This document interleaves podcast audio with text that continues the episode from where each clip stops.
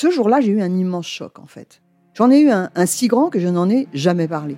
En fait, adolescente, je me sentais déplacée, comme un, comme un geste ou comme une parole peuvent être déplacées. En famille, en amour, au travail, en société, trouve-t-on jamais tout à fait sa place? Ce sentiment d'être en adéquation avec soi-même, de se rapprocher de la personne que l'on a l'ambition d'être. Une carrière pertinente qui nous rend heureux, un entourage qui nous aime pour ce que nous sommes, une vie qui nous ressemble ou tout du moins nous trahisse le moins possible. Parfois, ce sentiment de cohérence arrive vite, parfois plus tard, quelquefois jamais. Le plus souvent, il se déplace par vagues. Je suis Marion Ruggieri et dans le podcast Les Vagues, un tout nouveau podcast de Elle, j'interrogerai des personnalités sur le moment où elles se sont senties à leur place pour la première fois, mais aussi le moment où elles se sont senties déplacées. Je me rendrai chez elles ou dans un lieu cher à leurs yeux pour qu'elles me racontent ce jour fondateur où elles se sont dit ⁇ Là, je suis bien, je suis là où j'ai toujours voulu être, et c'est moi. Découvrez et écoutez les vagues à partir du 24 octobre sur toutes les plateformes de podcast. Bonne écoute. Hey, I'm Ryan Reynolds. At Mint Mobile, we like to do the opposite of what Big Wireless does. They charge you a lot, we charge you a little. So naturally, when they announced they'd be raising their prices due to inflation, we decided to deflate our prices due to not hating you. That's right. We're cutting the price of Mint Unlimited from $30 a month to just $15 a month. Give it a try at mintmobile.com slash switch. $45 upfront for three months plus taxes and fees. Promo for new customers for limited time. Unlimited more than 40 gigabytes per month. Slows. Full terms at mintmobile.com.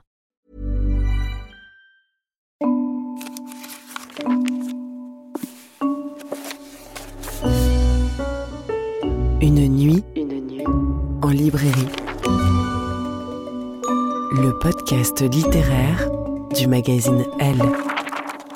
Une nuit en librairie par Olivia de Lamberterie. Une nuit en librairie avec Sophie Fontanelle. Nous sommes en plein cœur de Paris, entre la place de la Concorde et le Louvre, 224 rue de Rivoli, chez Galignani, une librairie particulière, car française et étrangère, une librairie mythique fondée à Paris en 1801. Ici, le plaisir vient des yeux, l'endroit est somptueux autant que de l'esprit. La nuit est tombée, un rêve éveillé commence. Nous voilà enfermés dans cet endroit magique qui ne ressemble à aucun autre, avec une écrivaine fantastique qui ne ressemble à aucune autre. Romancière, journaliste de mode, éditorialiste de l'époque, instagrammeuse, aujourd'hui fabuliste, c'est une femme spirituelle et fantasque avec laquelle nous allons passer cette nuit. Et cette autrice cache aussi une très grande lectrice. Chic, nous voici enfermés pour une nuit en librairie avec Sophie Fontanelle. Bonsoir Sophie. Bonsoir. Le principe est simple comme bonsoir. Nous allons nous promener dans cette immense librairie indépendante que vous connaissez Sophie comme votre poche où vous venez en voisine et en cliente jamais rassasiée et vous allez vous raconter au travers des livres que vous aimez. Une nuit en librairie.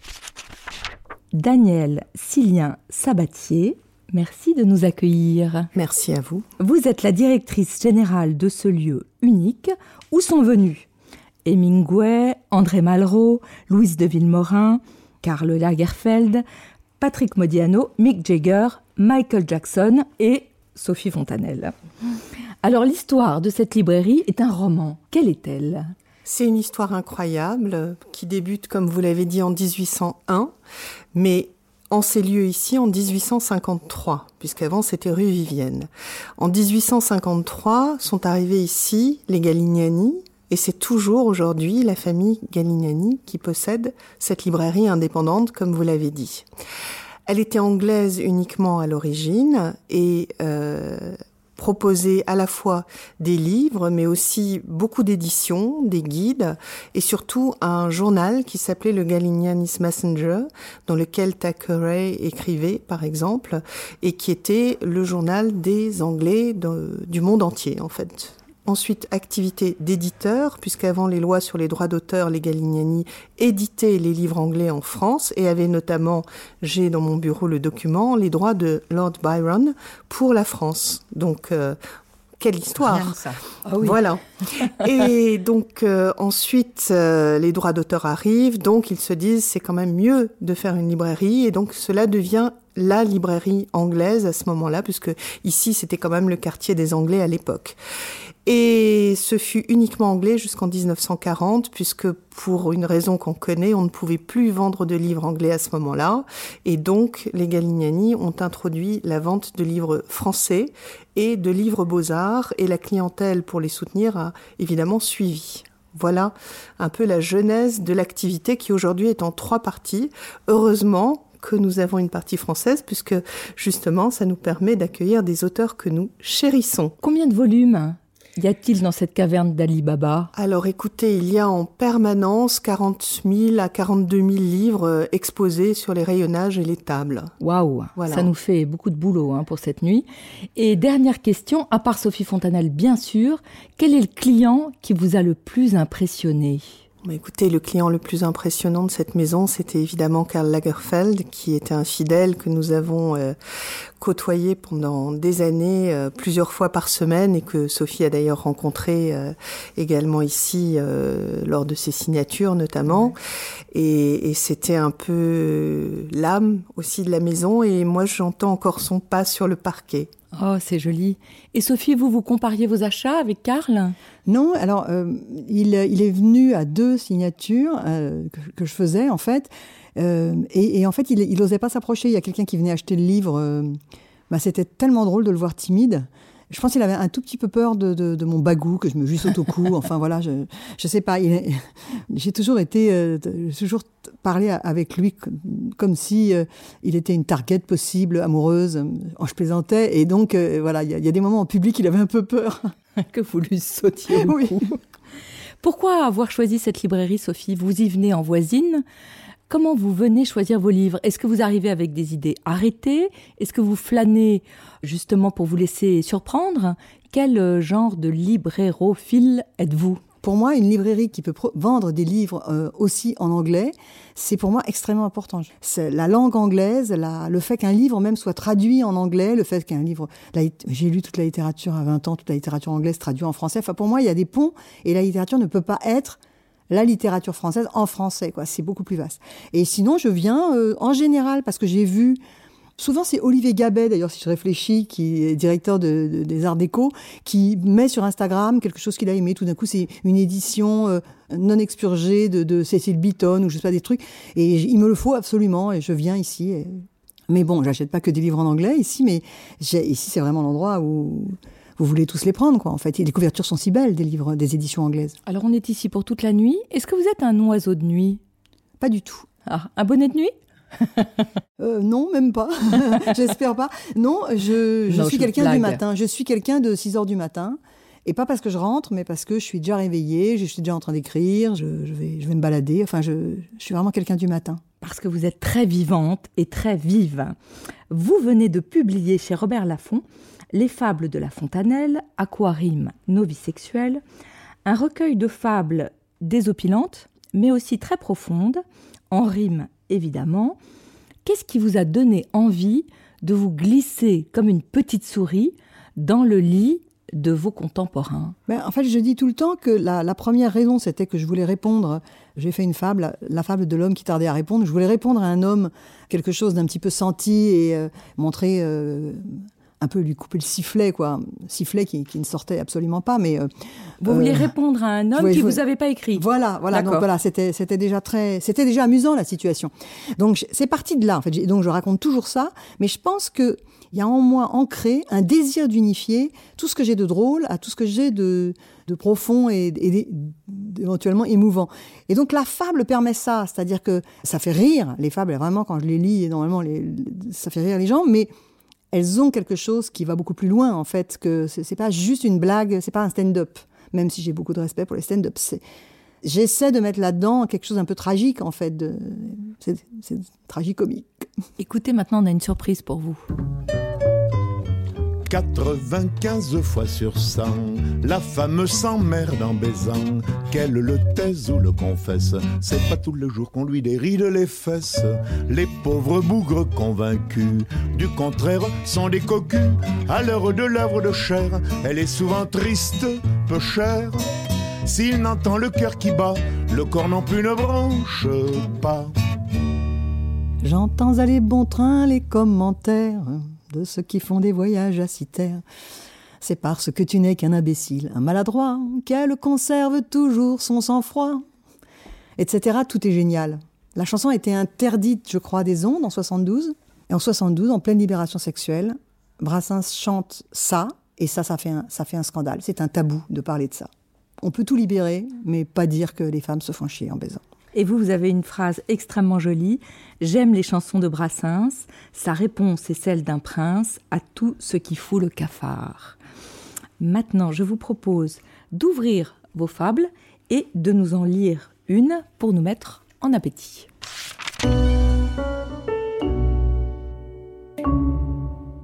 Alors, je vais vous en dire une qui n'est pas autobiographique, euh, encore qu'on pourrait penser que c'est le cas, mais ça n'est pas autobiographique. La fable de la jeune doublée par une vieille.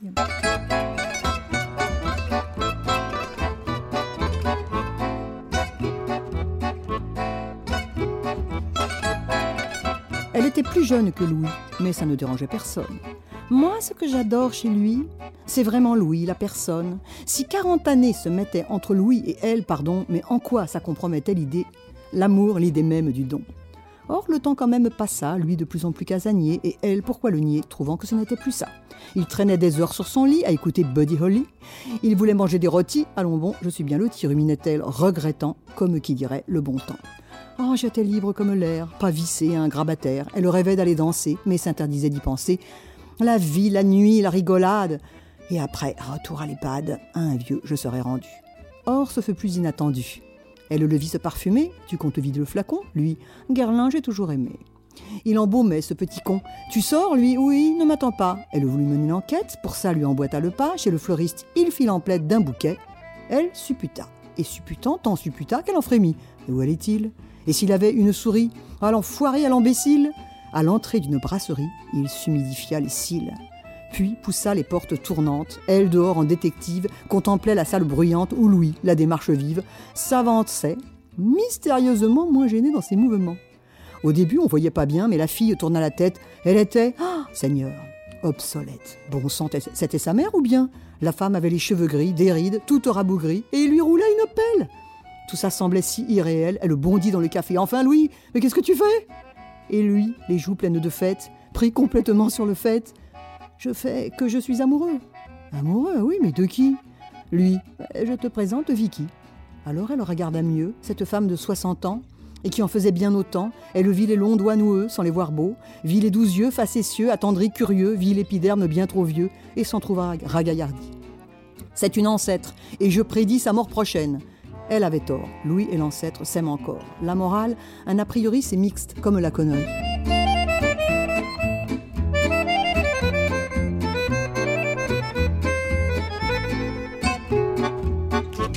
Une nuit en librairie. Et maintenant, nous allons aller nous promener dans cette librairie. Je vous propose d'abord d'aller visiter le rayon de la jeunesse et de l'enfance, ce pays dont vous n'êtes pas tout à fait revenu, à mon avis. En effet. Dont vous avez fait un roman Nobel à l'héroïne absolument exquise. Allez Sophie, direction rayon jeunesse. 21h24. La nuit en librairie. Sélection jeunesse.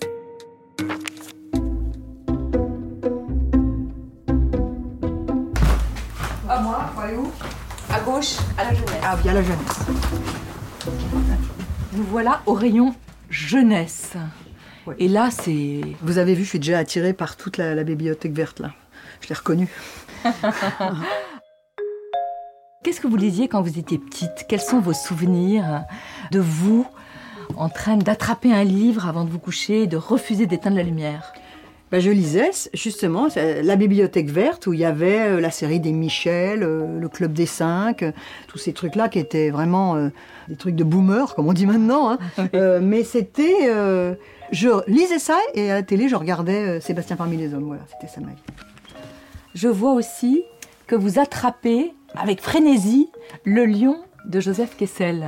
Ah oui, le lion, c'est mon premier amoureux. Voilà, moi j'étais amoureuse de ce lion. Et là, vous avez une petite fille qui soulève un cheval, ce qui n'est pas banal. C'est la géniale Fifi Brin d'Acier. Mais je savais même pas, moi, qu'il y avait un livre, parce qu'il y avait une- un truc à la télé avec Fifi Brin d'Acier. Et donc, euh, je voulais tricher, je voulais mis là. Parce que je pense que parfois, euh, par de la- de l'image, on peut arriver au livre. Ça peut, ça peut se faire dans ce sens-là. Regardez comme tout est beau. Ah oui, c'est absolument magnifique. Alors, les livres pour enfants, parce que ceux que je préfère, c'est ceux qui ont très mauvais esprit. Alors, je ne sais pas s'il y, y en a là, mais j'aime beaucoup ceux qui parlent de pipi et de caca, etc. De voir des enfants les lire et rigoler, euh, ça aussi, c'est l'équivalent des fables. Chien pourri, c'est génial, de Cola Gutmann. Voilà, bon, bah déjà, le titre me plaît. Oui, oui, Chien Hein. pourri, c'est formidable.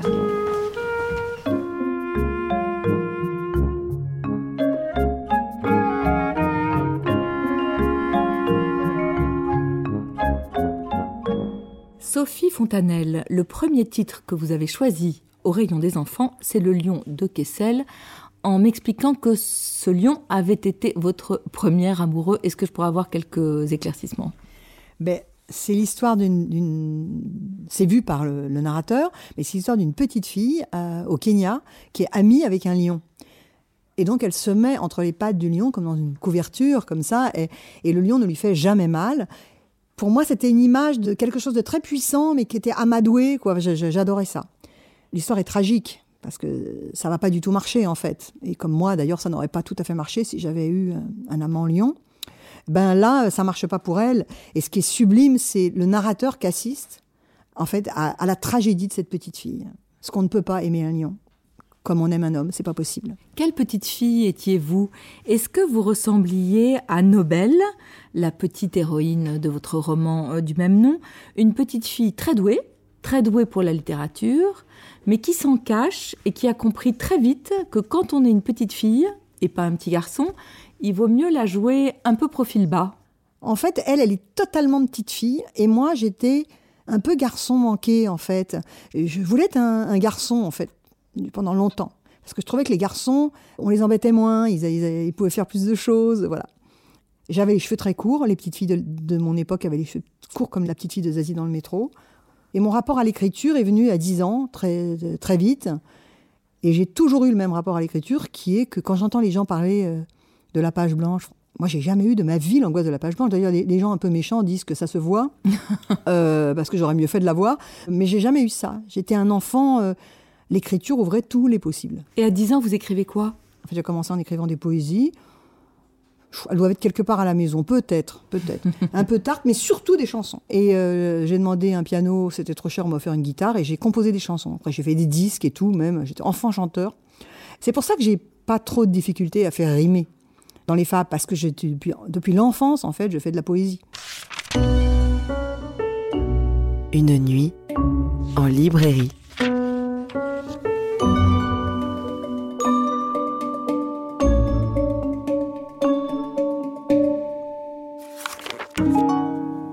23h52.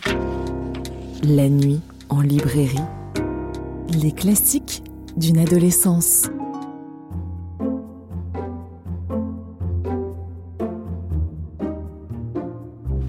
Et maintenant, on va avancer un tout petit peu dans le temps et aller vers les livres de votre adolescence. Les livres que vous dévoriez, jeune fille. Eh oui, parce que j'ai lu énormément à l'adolescence, mais euh, ça s'est déclenché quand j'avais 14 ans. Et là, c'est parti. euh, c'est vraiment, c'est, j'ai été une lectrice. euh, c'est pour ça que maintenant, parfois, j'ai l'impression de ne pas lire parce que je lisais tellement quand j'étais ado.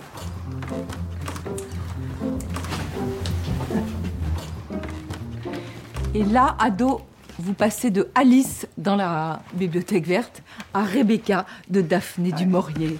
Je me souviens, j'étais, j'étais au sport d'hiver et j'ai lu Rebecca. Et j'ai, en fait, je, ne me, je me fichais de la neige, quoi. Je- tellement j'étais dans le livre, je voulais rentrer et lire. C'est ça, les premiers bouquins comme ça. Alors, qu'est-ce que vous attrapez qui vous évoquent des souvenirs euh, Des d'heures de souvenirs, lecture? Bah, y- après, il y a, il y a Janer. Ça, euh, j'étais aussi complètement dingue de l'histoire, de, de, ce- de cette jeune fille euh, qui euh, n'est rien, comme on dit, et qui tombe amoureuse du, du. En plus, ma mère avait vécu une histoire comme ça, elle, avec un châtelain, donc euh, j'avais l'impression que non.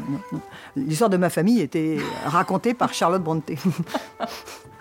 À côté, je vois que vous avez choisi Autant n'emporte le vent. ah bah non, c'est pas possible de passer à côté. Alors, un petit peu plus.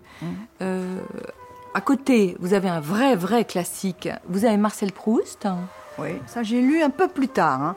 J'ai lu quand j'avais, euh, je crois, 19 ans.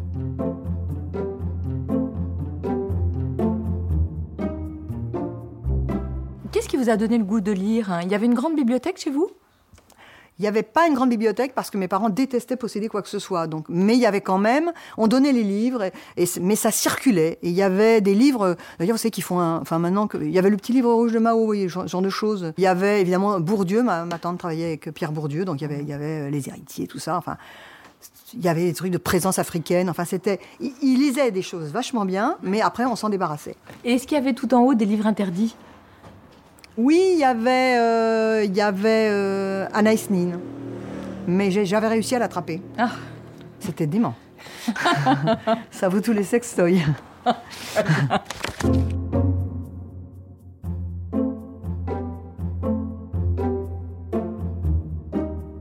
Une nuit en librairie. Jane Eyre, Rebecca.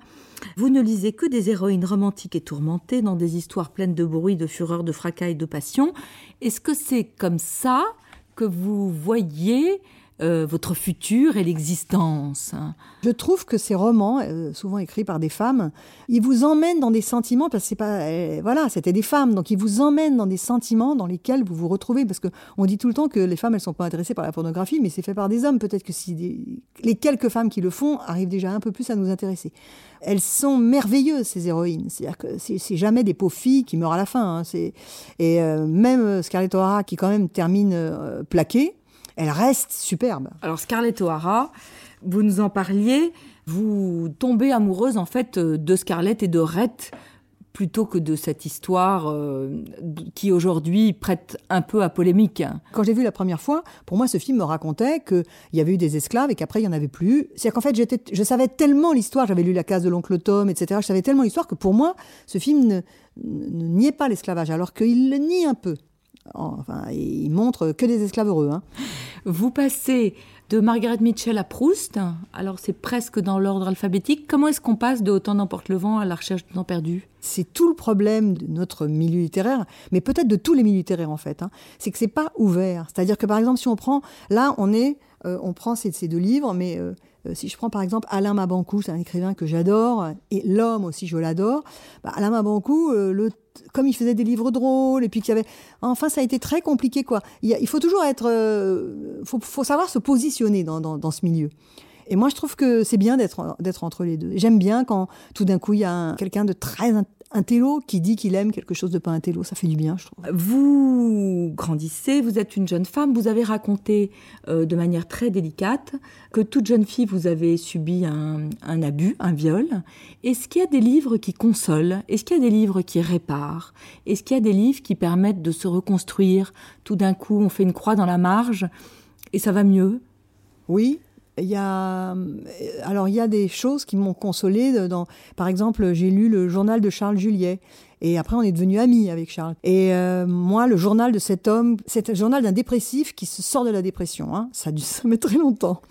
Il n'est pas non plus complètement un joyeux de riz en fait hein, aujourd'hui. Mais euh, le euh, ça m'a permis de comprendre que en fait il y avait un- il y avait eu quelque chose d'extrêmement triste chez moi et qu'on pouvait aller vers la lumière. Après, il y a des livres comme L'île d'Arturo de El- Elsa Morant qui m'ont aidé parce que c'est des histoires d'amour où les gens sont ne comprennent même pas qu'ils sont amoureux, ils sont ils sont dépassés par par le sentiment de je sais pas c'est un génie bon cette femme hein, aussi mais qu'on me donne un amour plus grand que tout. Voilà, en fait voilà, pour me guérir, faut pas me faire lire euh, que l'amour dure sept ans quoi. Même si j'aime beaucoup Frédéric Becbédé. Faut pas me faire lire ça parce que c'est pas ça que je veux entendre. Je veux entendre qu'il y a quelque chose qui peut être plus fort que tout, et même après la mort.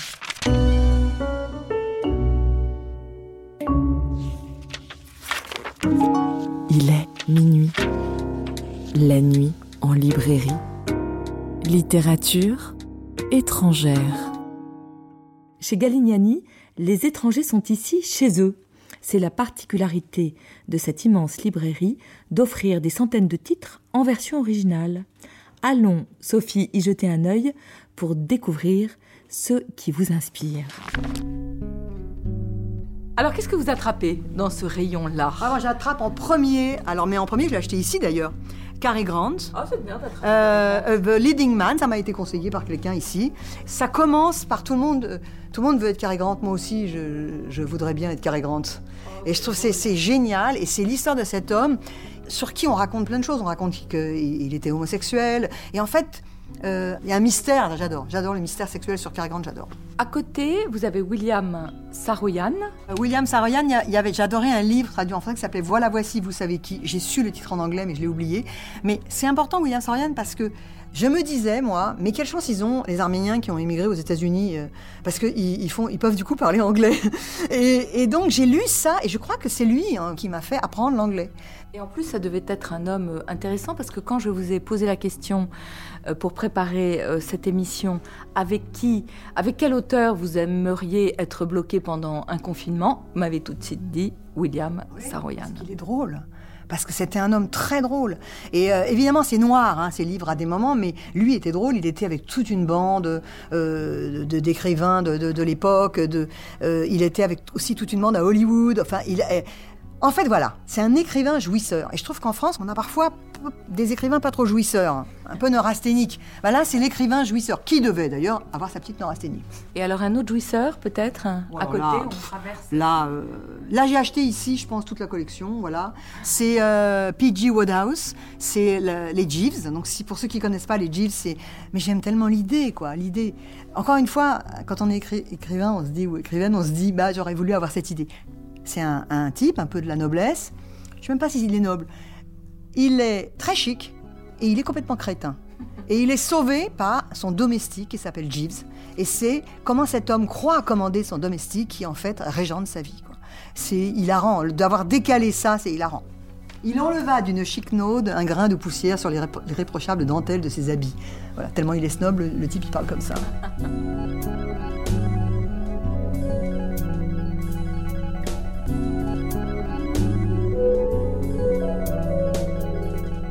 Une nuit en librairie.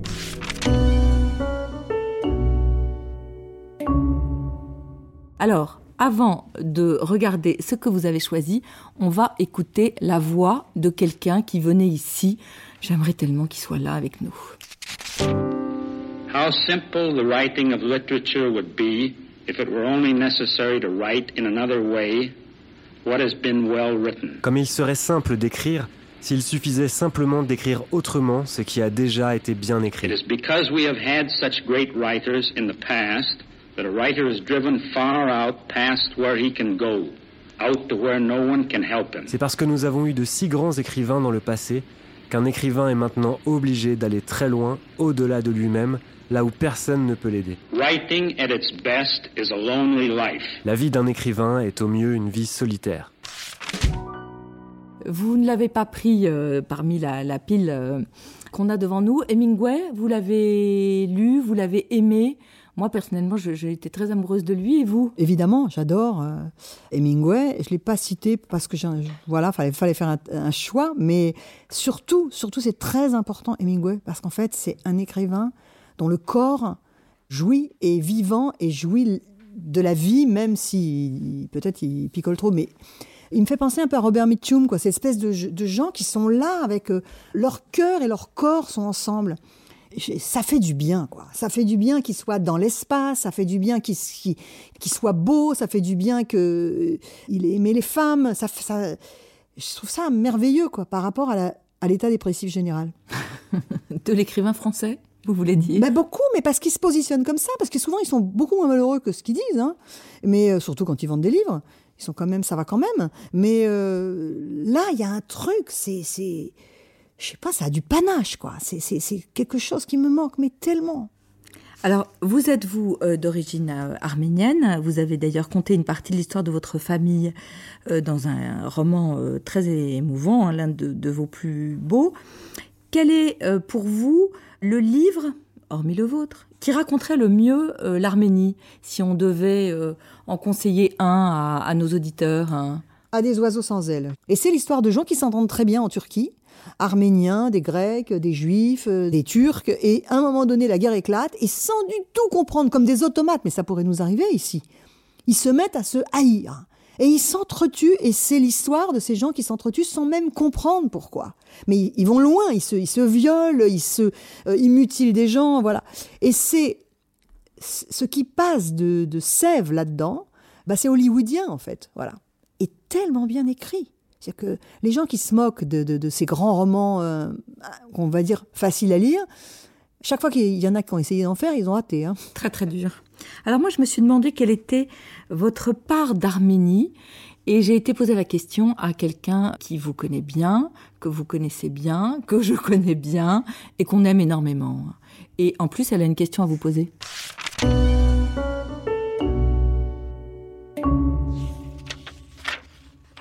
Sophie, au-delà de, tout ce que nous avons traversé ensemble, professionnellement, et qui nous a rapprochés, il y a autre chose qui nous rapproche toutes les deux, même si ça n'a pas été à l'origine de notre rencontre, c'est le fait que nous avons des origines arméniennes, justement. Et Sophie a écrit un très beau texte qui paraît euh, ces jours-ci dans la revue des Deux Mondes à propos de, de ces fables qu'elle a écrites, où elle parle de son rapport à l'écriture et à la littérature. Et ça, c'est extrêmement fort chez elle et c'est extrêmement fort chez moi.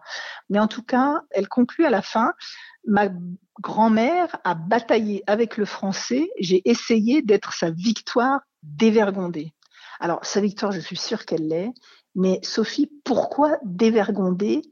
Pour moi, Sophie, tu n'es pas dévergondée, tu es quelqu'un qui promène euh, avec son humour et son esprit et sa nonchalance une, attitude, au contraire, complètement euh, empreinte à la fois d'une nostalgie des grandes icônes de la mode, euh, du style et, d'une époque où, l'élégance était érigée en, c'était quelque chose d'absolument mythique et extrêmement important dans nos codes à tous.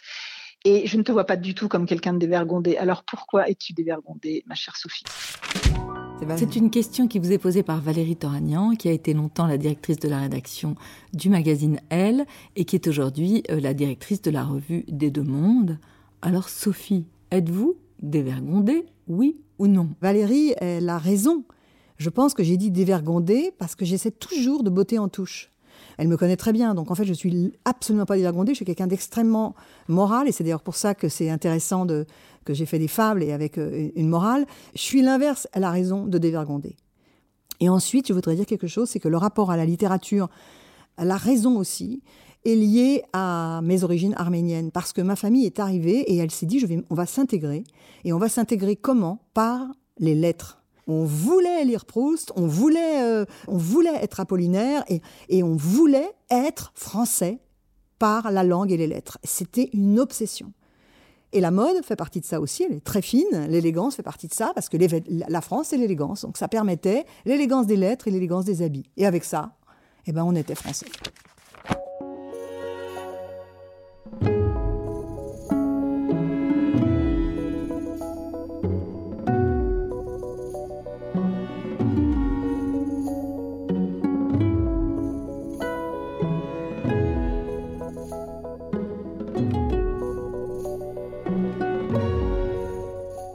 Vous avez eu euh, votre lot euh, de, souffrances et en même temps, il émane de vous une sérénité, je trouve, et une forme d'intelligence de la vie.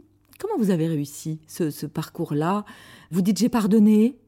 Comment on pardonne? J'ai fait une analyse. J'ai fait vraiment cinq ans d'analyse, trois séances par semaine. Et en fait, si vous voulez, tous les faux problèmes, j'ai compris quand même, parce que je payais quand même assez cher. Et tout ça, je pouvais pas m'acheter des fringues et des livres. Et j'ai découvert qu'on s'emmerde à se créer des problèmes. Ensuite, on s'emmerde sur le divan du psy à les détricoter. Et qu'il y a un truc très simple, c'est de laisser pisser, quoi. Et j'ai, aujourd'hui, euh, je, je m'embarrasse pas à me compliquer la vie. C'est tellement plus simple, en fait, de, de passer l'éponge. La légèreté, vous trouvez que c'est un joli mot? Ah oui, la légèreté. Moi, je suis obsédée par la légèreté. C'est-à-dire que j'achète beaucoup de vêtements vintage, etc. Je, régulièrement, je jette euh, la moitié des trucs. Enfin, je jette et je donne, mais il y a des trucs, c'est usé, quoi. Je suis obligée de les jeter. Je, les livres, c'est pareil. Je fais tout le temps le ménage dans ma bibliothèque. Je, je me débarrasse beaucoup, beaucoup des choses. La légèreté, c'est important pour moi, oui. Et les beaux habits? Qu'est-ce qu'un bel habit? C'est une courtoisie euh, envers les autres, pour moi. Comme d'ailleurs. Euh, toujours à elle, à Alix Giraudolin, qui avait fait une interview avec moi sur la chirurgie esthétique. Alors, elle était pour, moi j'étais contre, et elle, elle disait, mais pour moi, je le fais, c'est une politesse envers les autres.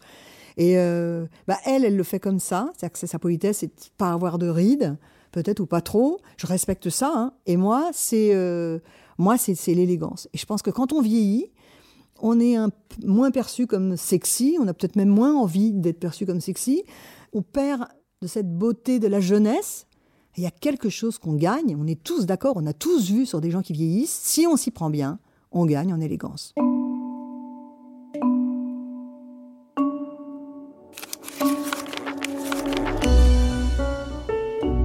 Une nuit en librairie.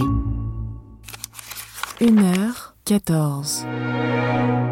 La nuit en librairie. La mode, l'élégance. Ici, Photo, cinéma, architecture, peinture, design, mode, histoire, les beaux livres sont rois. Sophie Fontanelle, vous êtes une femme de mots, mais aussi de mode et d'image. Faites votre choix parmi ce rayon exceptionnel, Sophie Fontanelle. Alors, on repart faire des kilomètres et des kilomètres pour aller au rayon des beaux-arts, qui est une des spécialités de cet endroit avec des livres magnifiques dans toutes les langues. Alors vous allez nous montrer ce que vous avez choisi. J'adore parce que c'est vraiment le dédale.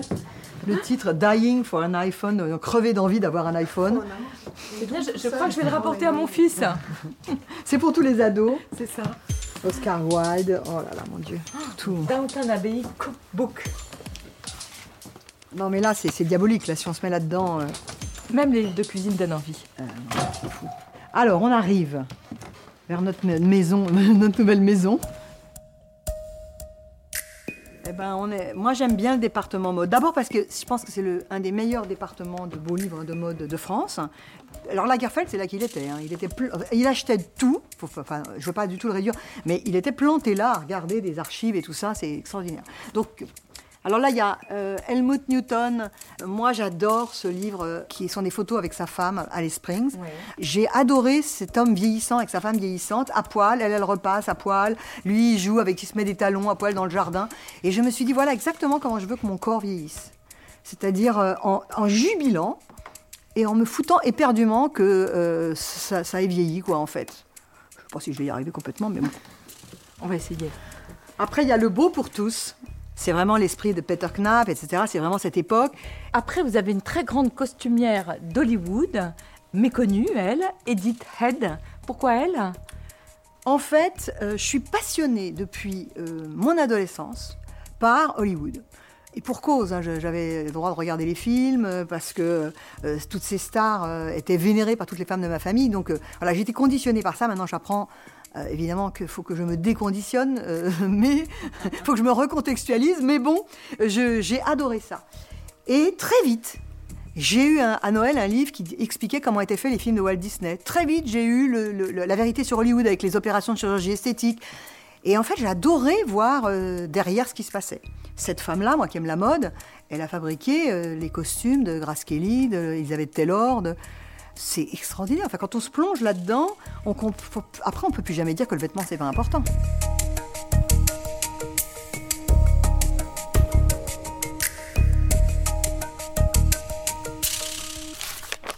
Alors devant le rayon euh, des beaux livres consacrés à la mode, vous avez spontanément été vers celui de Maïmé Arnaudin et Denis Fayol, délaissant Saint-Laurent, Courrèges et je ne sais pas qui. On écoute.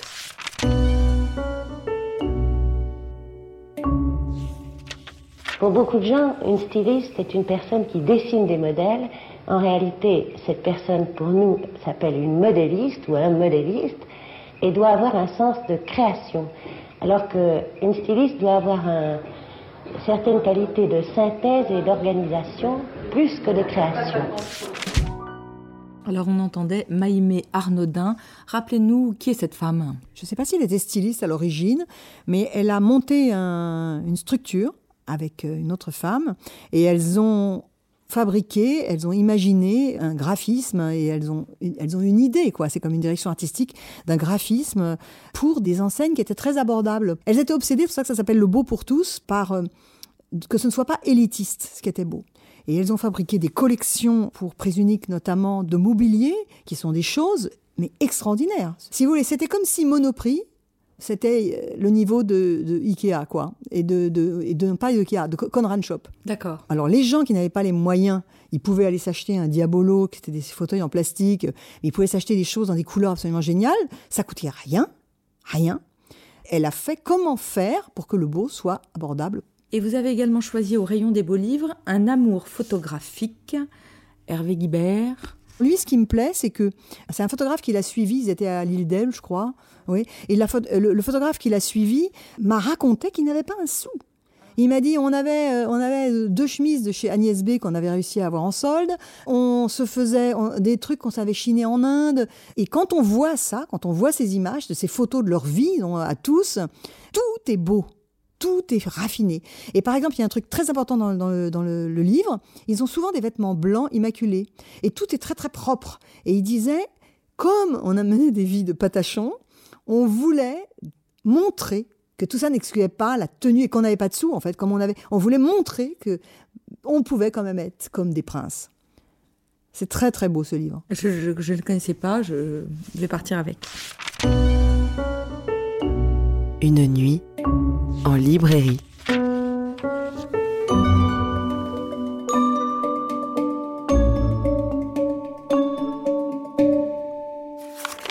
Deux heures et 28 minutes. La nuit en librairie. Les livres qui font rire.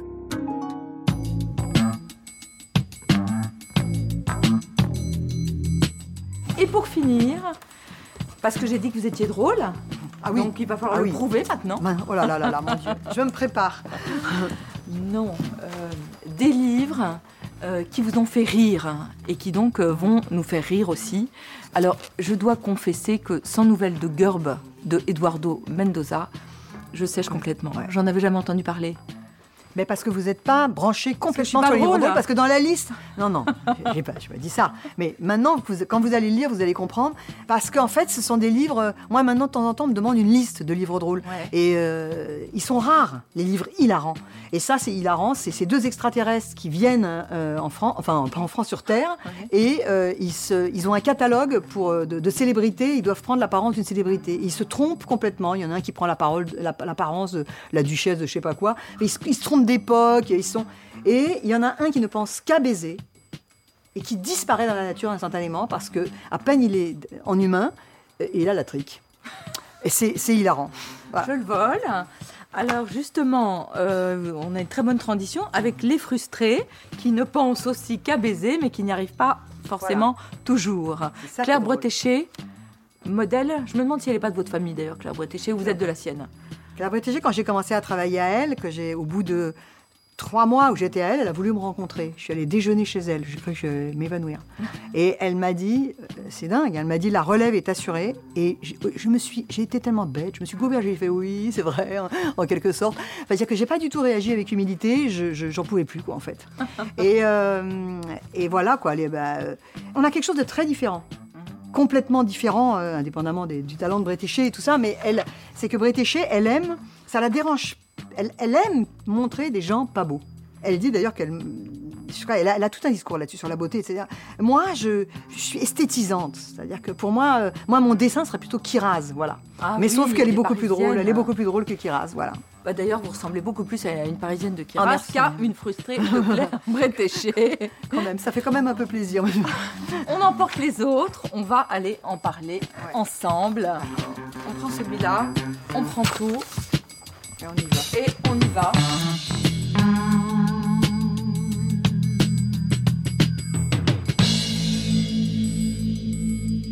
Une nuit en librairie. Alors je vais partir aussi avec tout le rayon euh, de livres drôles que vous avez euh, choisi. Vous êtes très spirituelle, Sophie Fontanelle. Pour moi, vous êtes drôle à la manière de Romain Gary.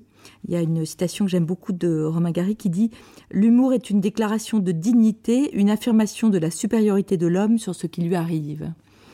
Euh, c'est beau. Ça vous plaît Ça vous va? Oui, c'est tout à fait ça. Qu'est-ce qui vous rend euh, si pétillante dans la vie? Un livre, un film, une rencontre, euh, un, un, objet? Et est-ce que ça vous arrive de vous lever de mauvaise humeur? Je me demandais. Ah non. Ah, c'est ça. Ça m'arrive jamais.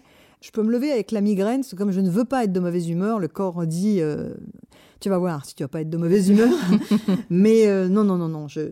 Ce qui me rend comme ça, c'est que comme j'ai eu cette mésaventures euh, sexuelles épouvantables quand j'étais jeune, et que ça m'a poursuivi, ça, ça a fabriqué pendant des années euh, un mécanisme de reproduction, un truc très, très, très autodestructeur, en fait.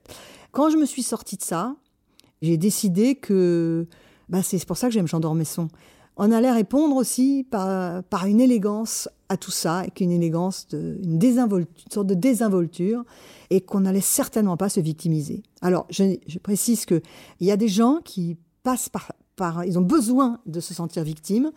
Il faut absolument respecter ça, mais il faut faire bien attention à ce qu'on ne dise pas aux gens que c'est la seule solution. On peut avoir été victime et s'être échappé, en fait. C'est pour ça que ça, je suis drôle, parce que je continue d'être quelqu'un qui est pas facile à approcher, parce que maintenant j'ai compris quand même depuis mon adolescence que quand on était approché, ça pouvait être compliqué. Mais euh, en revanche, je vais vers les autres euh, par l'humour et je, et je me laisse approcher par la drôlerie des gens. Est-ce qu'écrire, on parlait tout à l'heure des livres qui consolent, mais est-ce que écrire, ça répare? Par exemple, quand vous écrivez L'envie, votre best-seller international, euh, qui parle à beaucoup de gens. International best-seller. sur, euh, sur la vie que vous avez choisie, sur ce que vous avez refusé justement euh, comme relation euh, sentimentale et sexuelle avec des hommes. Est-ce que, à la fin du livre, il y a quelque chose qui, qui vous a permis de vous réparer aussi? C'est pas l'écriture du livre qui m'a mhm. réparé. Ce qui m'a réparé, c'est que quand le livre est sorti, sorti un 24 août, et le 25 août, j'étais sur RMC avec Bourdin, et il me parlait comme si j'étais, il disait, vous êtes vraiment un cas, c'est quand même complètement fou, mais en même temps c'est dingue. Et son standard a explosé de gens qui disaient, moi aussi c'est mon cas. Et ce qui m'a réparé, c'est tous les gens, hommes et femmes, qui ont dit, moi aussi. Alors, c'était pas tant parce que j'en parlais pas de l'abus sexuel dans, Bien dans sûr, non, j'en parlais pas. C'était juste, je dis, un jour j'ai identifié que je me sentais violentée par l'acte sexuel, je me sentais, euh, je m'y ennuyais en fait. Voilà. Ça, c'est un truc complètement que personne, personne ne disait. Je, vraiment. Et je l'ai dit d'une façon si simple et si littéraire, parce qu'en fait, j'ai essayé de, l'anoblir, d'anoblir tout ça, d'anoblir mon propos, vraiment. On n'en parlait pas, ces gens n'avaient pas droit au chapitre. On peut être ce qu'on veut, on peut aimer les hommes, les femmes. À une époque, on pouvait même aimer les jeunes. les, euh, on peut aimer. Euh, enfin, on, fait, on fait absolument ce qu'on veut, mais il faut fonctionner sexuellement. Et les gens qui vivent dans le rêve n'ont pas droit de citer. Et est-ce qu'un jour vous écrirez sur ce viol que vous avez mentionné, dont vous avez parlé dans certaines émissions? Est-ce que vous écrirez là-dessus? Je sais pas. Là, comme ça, j'ai envie de dire non, parce que euh, d'abord, euh, c'est un, la, seule fois dans ma vie où, euh, faites dire de ces trucs, la seule fois dans ma vie où j'ai pu me souvenir, parce qu'en fait, un, jour, un garçon euh, charmant m'a raccompagné chez moi et, il s'est approché pour m'embrasser. Et je me suis dit, s'il essaie de m'embrasser, alors qu'il me plaisait quand même un comble, je lui casse les dents. Ah. Bah, quand je suis rentrée chez moi, j'ai éclaté en sanglots et je me suis dit, c'est pas possible, c'est pas possible. Et j'ai commencé à essayer de revoir cette scène. C'est la seule fois de ma vie où je me suis souvenue de cette scène. Après, c'est retourné dans, dans l'amnésie et je n'ai pas arrêté de sangloter. Et donc, c'est là où j'ai quand même, ça sert à quelque chose, compris l'irréversible euh, dommage quoi que j'avais subi. C'est-à-dire que voilà donc mais écrire là-dessus peut-être je le ferai mais en fait j'ai eu la victoire sur ça. Et je préfère écrire sur la victoire. Dans la pile des livres drôles il y a aussi pourquoi j'ai mangé mon père vous l'avez lu? De Roy Levis. Mais je crois que je l'ai jamais lu. À une époque, on voulait acheter les droits avec euh, des gens et puis pour l'adapter au cinéma, mais euh, puis ça a été adapté, ça avait été déjà acheté. Donc principe du livre génial, c'est à l'époque de la préhistoire, une famille, et dans cette famille, en une génération, tout va être inventé par le père. Le père, par exemple, je vous donne juste un exemple, il emmène ses enfants à la rivière, Et il dit, vous allez dans le village voisin et vous allez faire l'amour avec les filles du village voisin. Et ils sont dans l'eau et ils disent, mais on a toujours couché avec ton sœur. Pourquoi ça changerait? Et, euh, il dit parce que et parce qu'en fait, il a l'intuition qu'il faut mélanger les sangs. Et, et, tout est comme ça. C'est notre société ridiculisée, en fait. Je vais le lire. Et ce titre me faisait penser à votre premier roman, Sacré Paul, sur votre père, et je me disais, que vous avez beaucoup parlé de votre mère, vous lui avez consacré un livre très très très beau, vous avez parlé de vos tantes, vous en parlez très souvent, mais moi j'avais peut-être l'intuition qu'en fait vous étiez une fille à papa. Oui, complètement, mais mon père est mort, j'avais 27 ans, et je pense que j'ai pas pleuré. J'ai pleuré 20 euh, ans plus tard sur la, mort de mon père, et je pense qu'à 27 ans, euh, j'ai dit bah voilà mon père est mort euh, on peut vivre sans père voilà et j'ai complètement nier cette disparition. Un jour, j'écrirai, sur mon père, mais en même temps, j'écris sur mon père tout le temps. C'est-à-dire que dans Nobel, le personnage de Kléber, c'est mon père. je parle d'ailleurs dans Nobel de, mon père. Et puis j'ai écrit Sacré Paul, J'étais furax parce que l'éditrice, euh, Nicolette, euh, que j'adore, hein, c'est pas le problème, mais elle avait rajouté un point d'exclamation pour que ça fasse plus pop, quoi, je sais pas. Et moi, je voulais pas de ce point d'exclamation parce que c'était vraiment pour dire que cet homme était sacré. On l'avait sacré, en fait. C'est l'histoire d'un homme, quand même, il faut le dire. C'est l'histoire d'un homme qui est incapable d'être violent. Et je suis fervente militante euh, de la non-violence. Et mon père était un vrai non-violent. C'est-à-dire qu'il a fait la guerre de 40, euh, il, est, il était dans, dans une colonne et euh, ils ont, euh, avec plusieurs, enfin quelques personnes, ils, ont, ils sont arrivés, ils ont refusé de se battre. Ils ont compris qu'ils allaient, qu'ils allaient perdre aussi. mais c'est pas qu'ils se sont rendus, c'est qu'ils ont dit qu'ils voulaient pas se battre. Une nuit en librairie.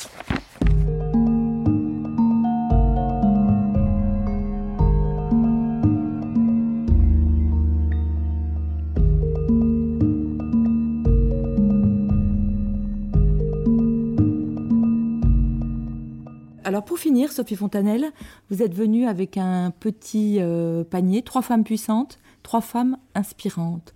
On commence par laquelle? On commence par Marguerite Tursenard. Je l'aime entièrement. C'est-à-dire que quand je la vois, quand je vois sa tête, quand je vois ses yeux, son regard, non, le regard, il est sublime. J'aime sa manière de parler. J'aurais voulu euh, être son amie, quoi.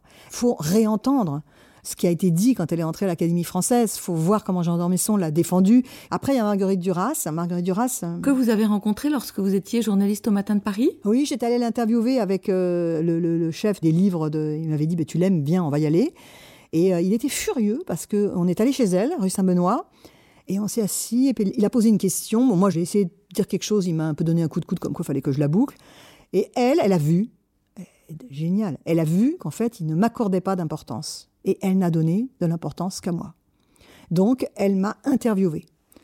Donc, quand il posait une question, euh, mais quand vous faites ce recueil, etc., elle, se tournait vers moi et elle disait Et vous, ce recueil, vous en auriez fait quoi Et donc, toute l'interview, il ne savait pas quoi faire après. Et à la fin, il a dit Mais c'est difficile de faire l'interview dans ces conditions-là. Elle a dit non. Elle dit C'est comme ça qu'il faut la faire.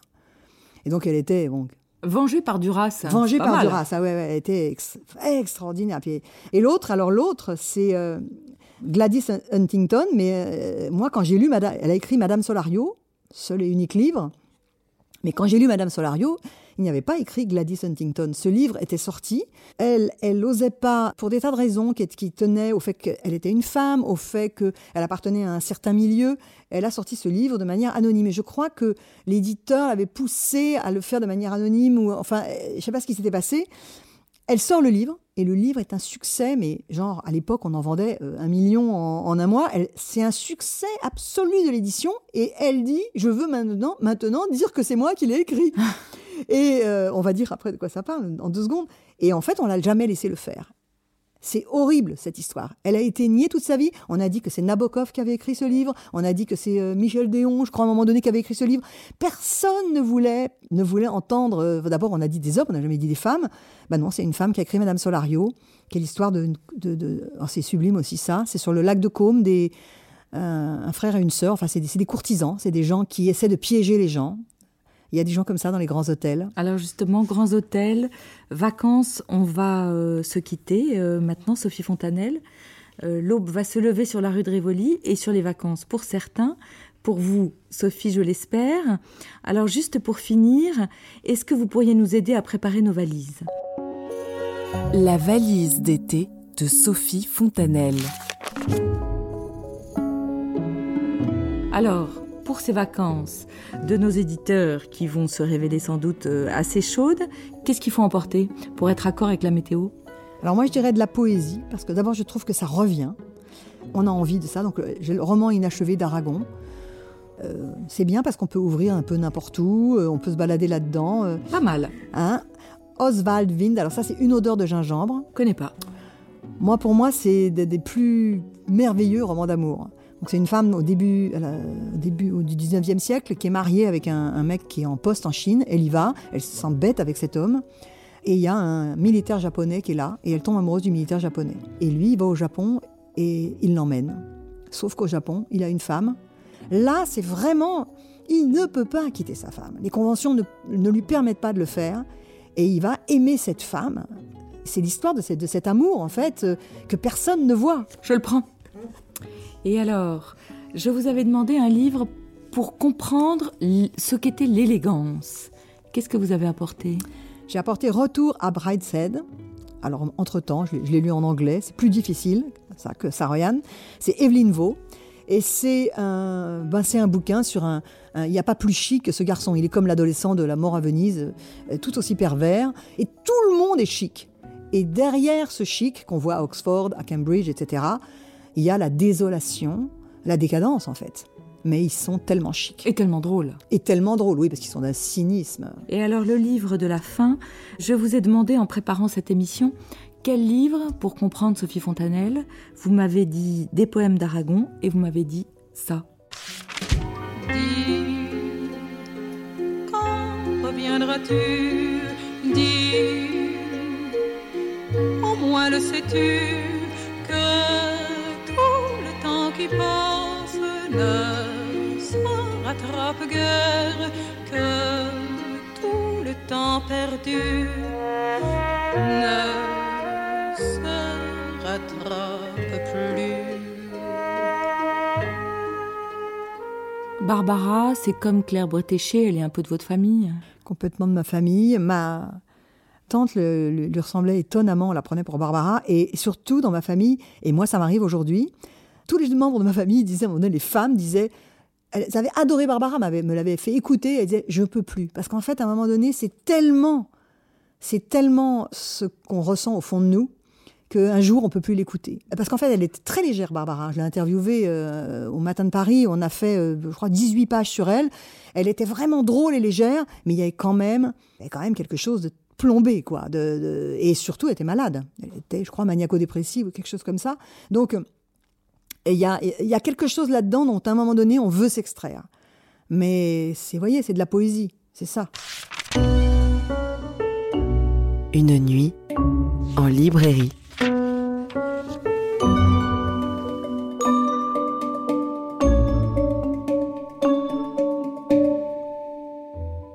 Merci Sophie Fontanelle d'avoir joué le jeu, de vous être livrée avec autant de sincérité au travers des livres. Je rappelle le titre de votre dernier ouvrage, Les fables de la fontanelle Aquarime novisexuelle chez Robert Laffont, un livre à la couverture acidulée signé Varam Muratian. Merveilleux, merveilleux graphiste. Merveilleux graphiste, merveilleux livre. C'est un livre délicieux comme un bonbon, mais parfois fourré, avec des choses auxquelles on ne s'attend pas. du poivre, du sel, du coca, je ne sais pas. Merci, je vous souhaite à tous un très très bel été. C'était une nuit en librairie avec Sophie Fontanelle. Merci.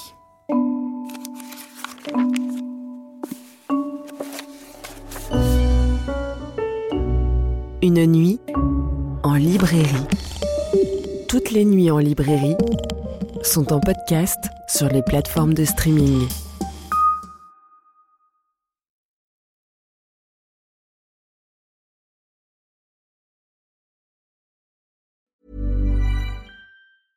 Even when we're on a budget, we still deserve nice things.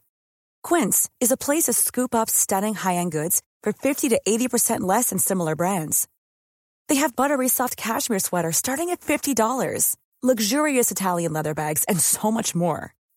Plus, Quince only works with factories that use safe, ethical, and responsible manufacturing. Get the high-end goods you'll love without the high price tag with Quince. Go to quince.com/style for free shipping and 365-day returns.